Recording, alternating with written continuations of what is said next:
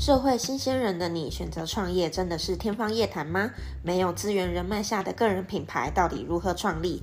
当身边的朋友都选择上班打卡、下班耍废的人生，想想觉得很没意义，但你又能怎么做？在这里我会跟你们分享一些个人品牌经营、网络行销、身心灵个人成长，以及我一些有趣的创业日常，让你在创业的路上一点都不孤单。我是九零后自己创业的护理师 Ashley。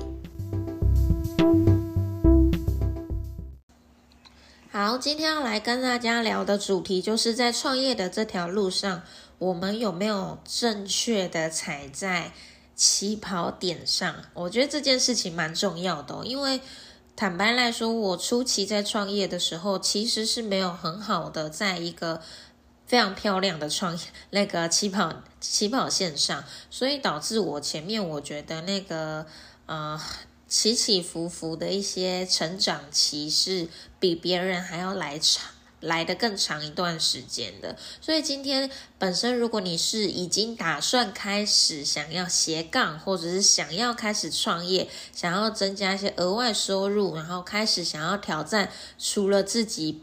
本科领域或自自身领域以外，想要再去做挑战的人，我会希望，呃，今天跟你们分享的五个原则、五件、五个问题，你可能要稍微去注意一下下。不要像我以前一样什么都没有，然后就马上就觉就非常的冲撞的说我要创业，然后初期那个头破血流的阶段就很多这样子。好，那第一个呢，我觉得第一件事情，你一定要去找到你想要卖的产品啊、东西呀，或服务或课程，不管你是哪一种形式，今天创业你一定就是有个有一个商品要。提供大家去做价值上的或金钱上转换啊，那不管是你自己生产的东西，或者是你去找直销，你去找传销，或者你自己有一个很不错的技能，你想要开始呃教授一些专专业课程，或者你本身拥有一个实体，你想要开一个实体店面等等的，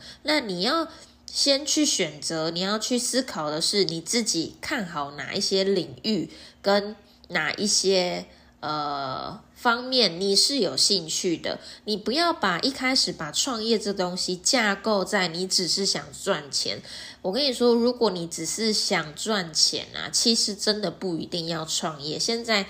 的世代有非常非常多赚钱的可能性。如果你单纯只是因为想赚钱三个字来创业，我跟你说，你会变得很辛苦。如果你算聪明，你你闪过了那些很辛苦的阶段，我会觉得相反的，你会变得很贪婪，你会不断不断的想要扩大你自己在赚钱上的。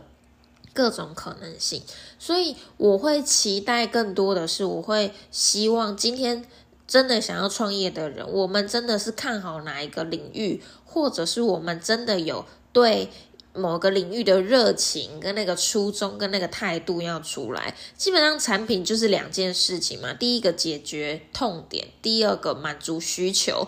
你要不就是你真的有实际的这种。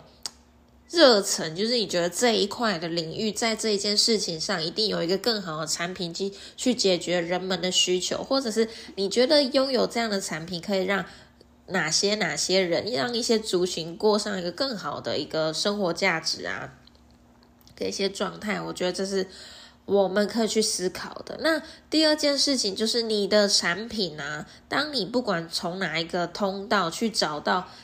架构出你的产品的时候，你要去思考一下，你的产品利润是不是很高，是不是高的，是不是足够你现在初期创业去做挑战的。呃，如果自己对于这种金元呐这些后面这些金金钱上的结构的调整不是这么清楚的话，我都会先暂时的建议说，我们利润至少要抓在三十帕三十 percent 以上。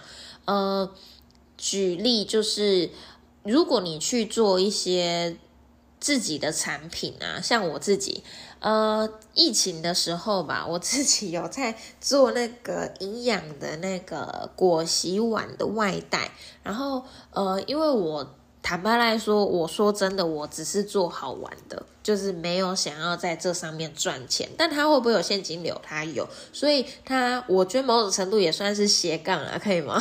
就是我那时候我自己哦，我的那个呃成本哦，真的不夸张，因为我的果昔碗非常非常的营养，我加了非常非常多的一些。呃，东西进去，所以它的成本真的几乎接近一百二、一百三十元呢，很高很高很高。但是我给顾客的费用，我是放在一百五十元。你知道我这样一晚啊，我我光时间成本都不够，而且我还亲自送到那个。亲自送到每一个学员的手上，就是我亲自外送，所以你看这样的成本根本就不划算呐。那我那时候，我这只是举例啊。那顺便跟大家分享，为什么我那时候想要做果昔碗，这个跟我那个第二个商业模啊，算了，我等一下再聊。好，我好随意哦。总之就是去找去设。定一下，去设计一下你的产品的利润一定要高到，就是你真的可以去为这件事情去做付出，为这件事情去创业或斜杠。不然你在初期这样的领域，你这样投资下去，或者你开始去栽进去的时候，你会发现自己在这里面打转的会非常的辛苦。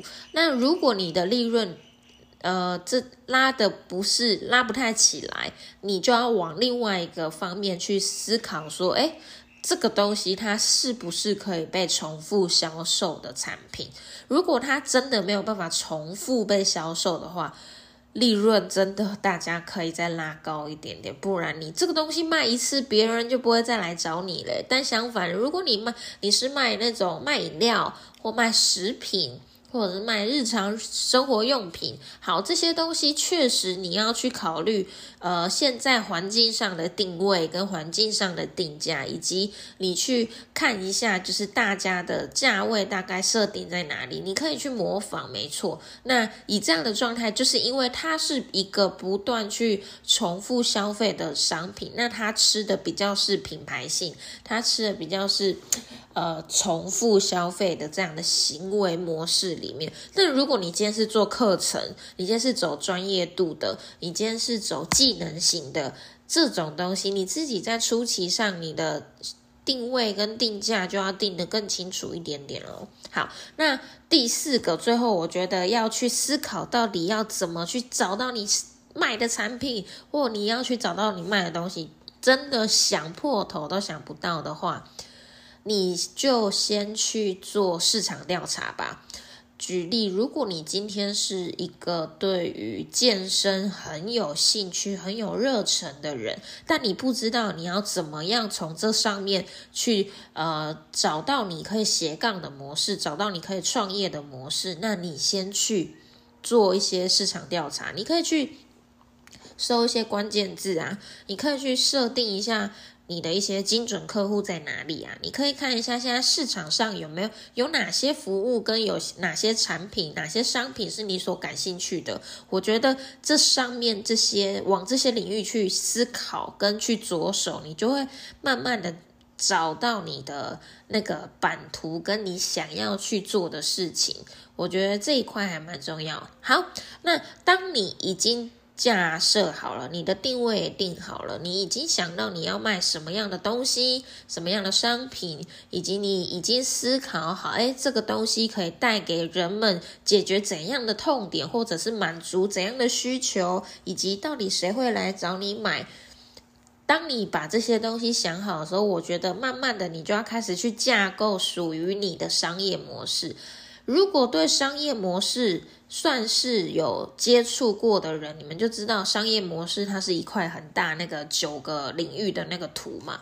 那九个领域的图基本上就是分三个导向，第一个就是需求导向，到底你的目标客群是谁，以及你跟你的客群关系是什么。举例，呃，以以我自己来说好了，我自己跟。我现在是一个健康管理教练，我自己跟我的学员，我跟我的顾客，他们之间的那个连接就不像是去吃早餐店一样，就是完全不了解、不不熟悉的一个状态。我跟我学员关系需要建立一个更深层、更深层的关系，是吗？那呃，这些东西需这些东西，我们都要好好的去考虑进去。那需求的话，就是你要去想一下，哎，哪一些客群，你自己的目标客群在哪里？你要跟你的顾客建立到怎样的关系，以及这些客户跟这些客这些人，你要去哪里找所谓通路的问题？那第二个领域就是你要去思考的是，你要怎么样去提供你的服务？例如，诶，谁在你提供服务的时候，你是需要哪些供应商，或你需要哪些伙伴，你需要哪些合作的厂商来帮助你完成完成这些事情？那完成这些事情的一些资源是需要付出哪些资源？例如人力，例如资金，例如空间的呃东西，或者是货运、运送、包装，这些都是你所需要的一些资源。那在这个资源下，你有没有一些关键的活动，可以让你整个供给的状态可以更加更加的顺畅？例如，呃，你有是不是有一些一定要去完成的代办事项，是在你供给的状态下绝对绝对不能少的？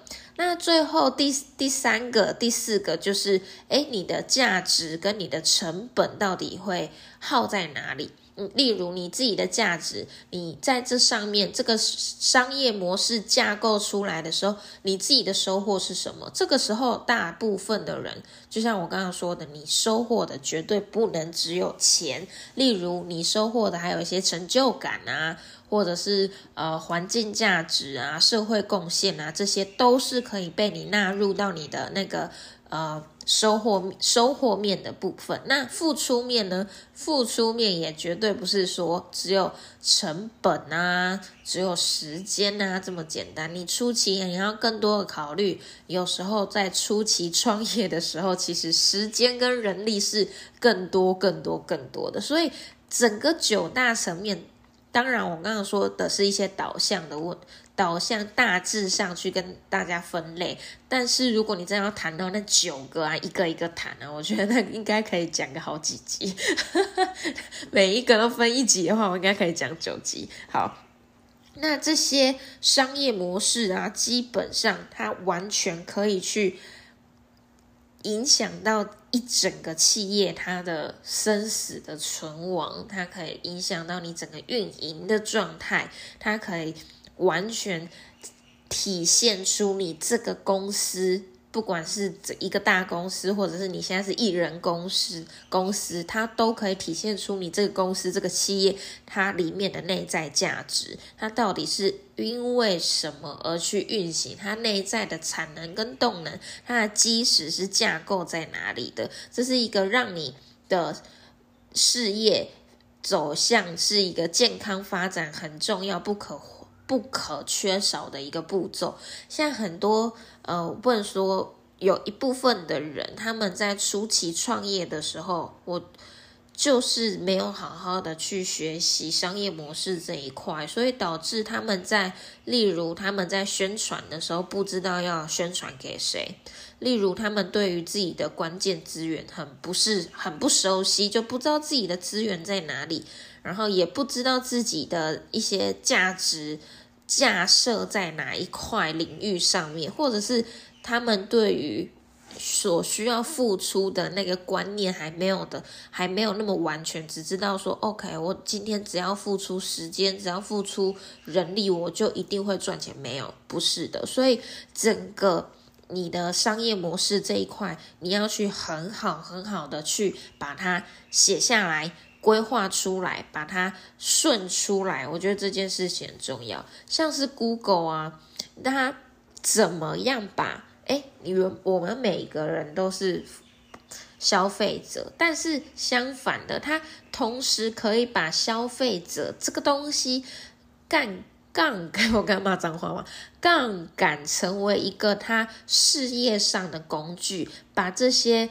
人在网络上所使用的一些网络习惯，模拟演算出一些呃 data，演算出一些资料库，传送给他的另外一端的一些消费者。那这些消费者就是所谓的公司、所谓的企业，提供他们在下广告的时候，呃，一个很好的资源。你看他他这样去玩这个这个流程，某种程度上，这也是他们的商业模式的其中一种啊。所以。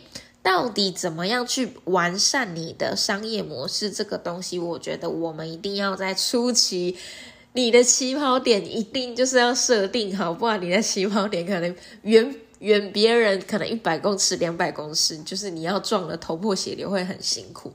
好，那第三个就是，哎，等一下哦，我的笔记有点跑掉。嘿嘿嘿。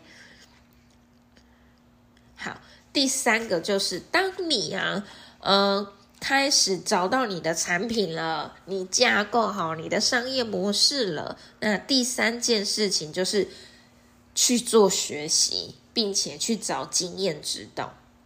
学习永远都是人生最成功以及最快速的、最好的一块途径。那为什么要学习？一个创一个企业是不可能。没有变化的，不可能不变。是你的世代、你的生活、你的环境，每天都在变。我们最近，我现在录的现在这个时候，FB 跟着我们这么久，竟然最近也改名了，改朝换代，开始要从元宇宙开始发展，你根本都不知道，所以。很多事情不断的瞬息万变的状况下，我们是一个企业，你就一定要学习所谓的持续变化、持续顺应时代的走向去做很多很多微调。而且，当你在创业的时候啊，你面对的问题跟考验，相信我，超级超级超级多。不用说，你初期要跑各式各样创业的流程，或者是你要开始报税啊，然后或者是跟国税局当好朋友，然后走各种流程开店啊，然后或者是网络经营，我跟你说超累。如果真的你有在创业了，你就知道我在说什么。你要面对的问题，绝对是你以前完全无法想象的多，跟完全无法想象的大。那这个时候，真的去学习，或者是找经验指导，这就很重要。如果你身旁是有一个这样可以帮助你在创业思维领域上的导师，哎，这导师要慎选。我先说，如果你身边有这样的导师，我觉得你很恭喜你有这样的角色。但没有没关系，我们可以透过像是你们现在在听的 podcast，或者是你们可以去找书，甚至真的怎。怎么找都不行，那你干脆去报名上课，花钱去学习，我觉得那速度感会更快。什么叫做站在巨人的肩膀上？现在要创业的绝对不是只有你一个。我们像我来说，我也花了非常多的钱，会非常多的时间，会非常多。为什么我一直在大舌头？然后找了非常非常多的。人去做一些经验学习、经验呃经验分享，或者是彼此交流那些讯息等等的，我觉得这个都非常非常的重要。那改变你一个人呢，一定基本上要不就是外在要外在改变了你，要不就是你内在你自己的心理动能改变了你。如果你自己啊，你不断的向外。从外面一直吸收，一直吸收，一直吸收，但是你内在不想往前改变，不想往外学习，我跟你说，你会变成一个，呃，会变成我不知道那要怎么形容，是傲娇吗？你会有一种呃，不是这么健康的心态。我记得有一次吧，我自己的事业遇到了一些问题，然后遇到了一些瓶颈，我就去。寻求了一些经验上的指导，就那一个呃，那一个长辈吧，那个前辈，他就直接非常非常的一针见血的看到我的问题，然后直接跟我讲说：“你就是因为没有做什么什么什么，所以你现在失败了。”好，我当下气到爆炸，我没有就是。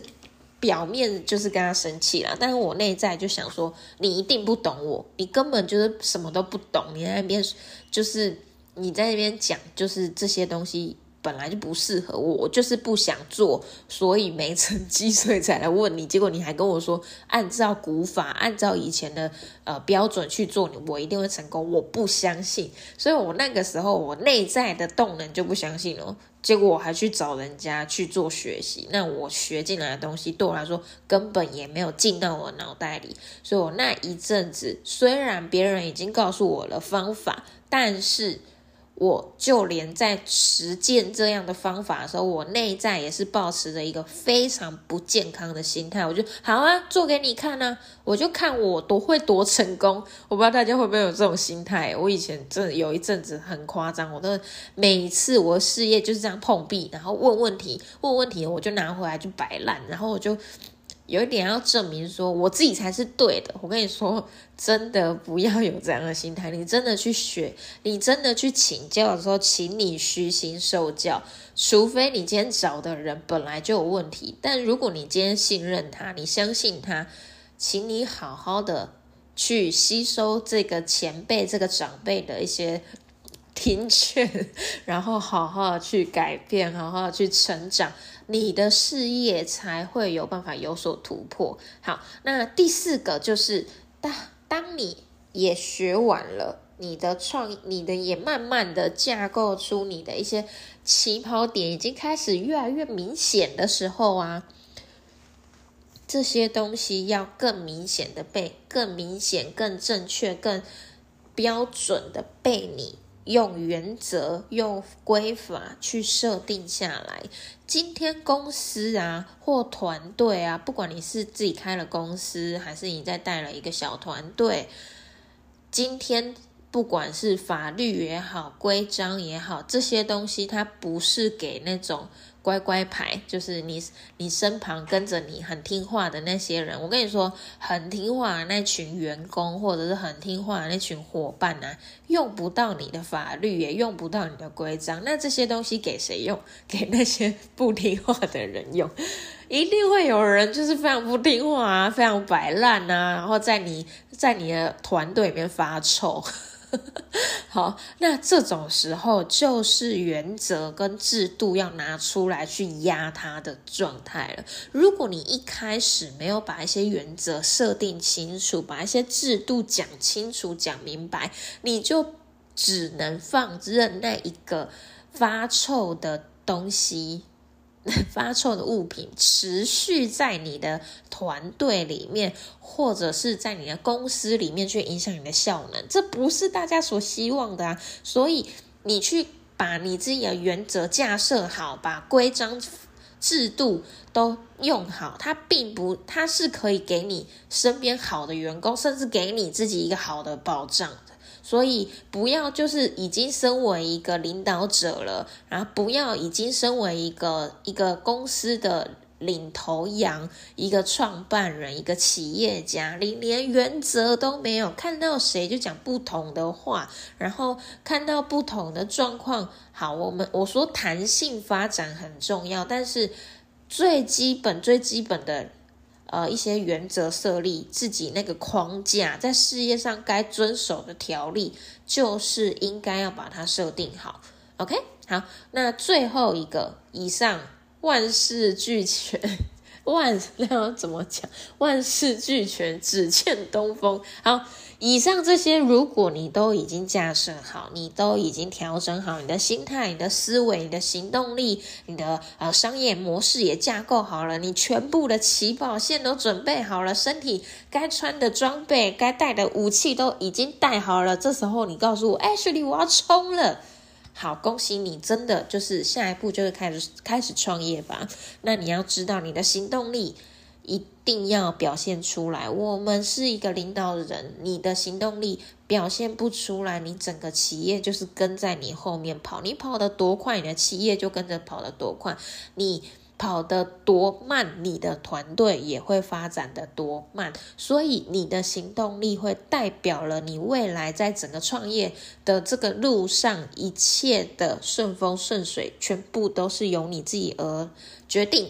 没有任何人可以决定你成功的快慢。再一次哦，没有任何的人事物可以决定你成功的快慢。今天这句话就送给你喽。好，那今天的 podcast 帮大家整理了五个有没有在创业上。在一个正确的起跑线上的一些原则跟问题，提供给大家去做思考跟反思。